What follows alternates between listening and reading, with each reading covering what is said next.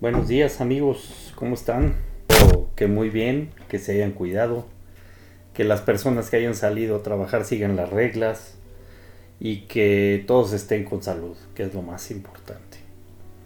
El día de ayer estuvimos trabajando algunos ejercicios de creatividad. Espero que los hayan podido practicar y pudieran también sacar ideas y sacar muchas cosas que tiene uno encerrado en nuestra mente. Quiero continuar el día de hoy con la creatividad, pero vamos a darle un enfoque distinto. Se acordarán del ejercicio donde ustedes pudieron identificar un objeto con otro que no supuestamente no tenía ningún sentido y darle una conexión. Bueno, algo similar sucede con las personas. Y les comparto algo que en mi caso sucede cotidianamente. Con nosotros vive mi cuñado, es mayor que yo, pero tiene discapacidad mental y discapacidad física. No camina y tiene una edad mental de 5 años. Y algo pasa cuando está uno con él. Se genera una magia, una magia que te ayuda a visualizar cosas que nunca te hubieras imaginado. Eso es el amor. Y el amor y la creatividad son la base para expandir las cosas. El amor no tiene límites y la creatividad debe ser una expresión del amor. El amor expande. El amor es empático, tolerante y comprensivo y fortalece el espíritu. Como decía Víctor Frank en, el hombre triádico, ¿no? Somos cuerpo, cuerpo, mente y espíritu. Y el espíritu casi no le damos atención. Y fíjense lo importante que es, es la columna vertebral del ser humano. Si nos apoyáramos en el amor para crear, otra cosa sería.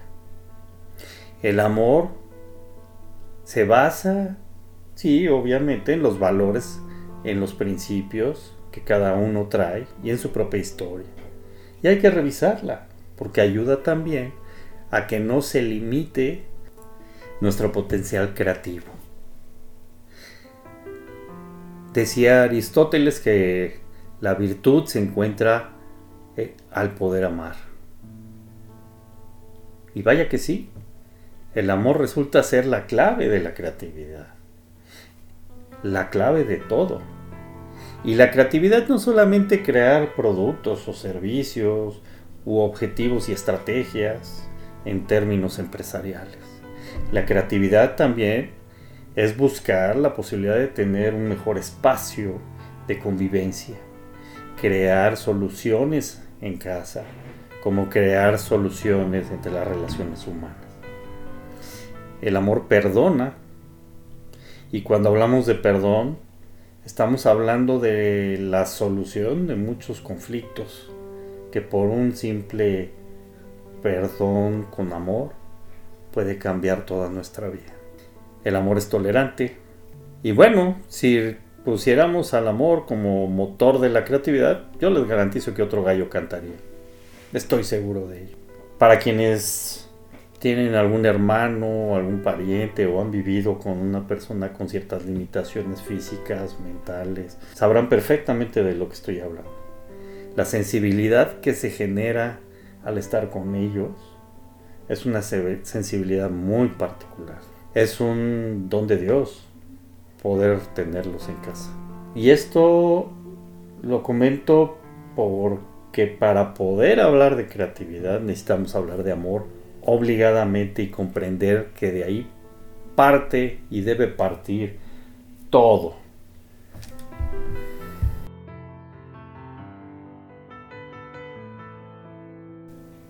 Por eso es importante que hagamos un ejercicio de autoanálisis.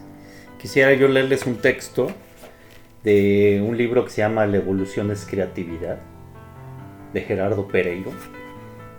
Eh, y bueno, el siguiente texto puede graficar este mm, trabajo de autoobservación.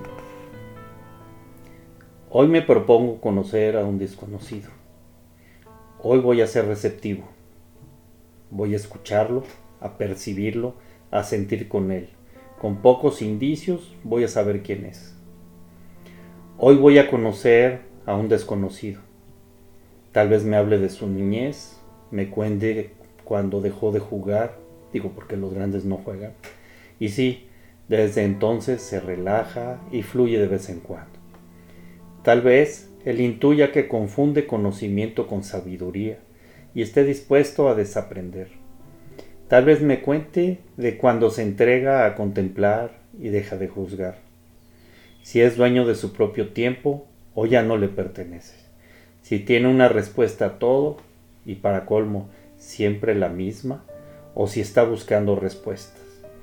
Tal vez me diga cuando dejó de ser, de sorprenderse de las coincidencias y que piensa que son pura casualidad. Tal vez detecte que se dividió en dos, el que es en público y el de la intimidad.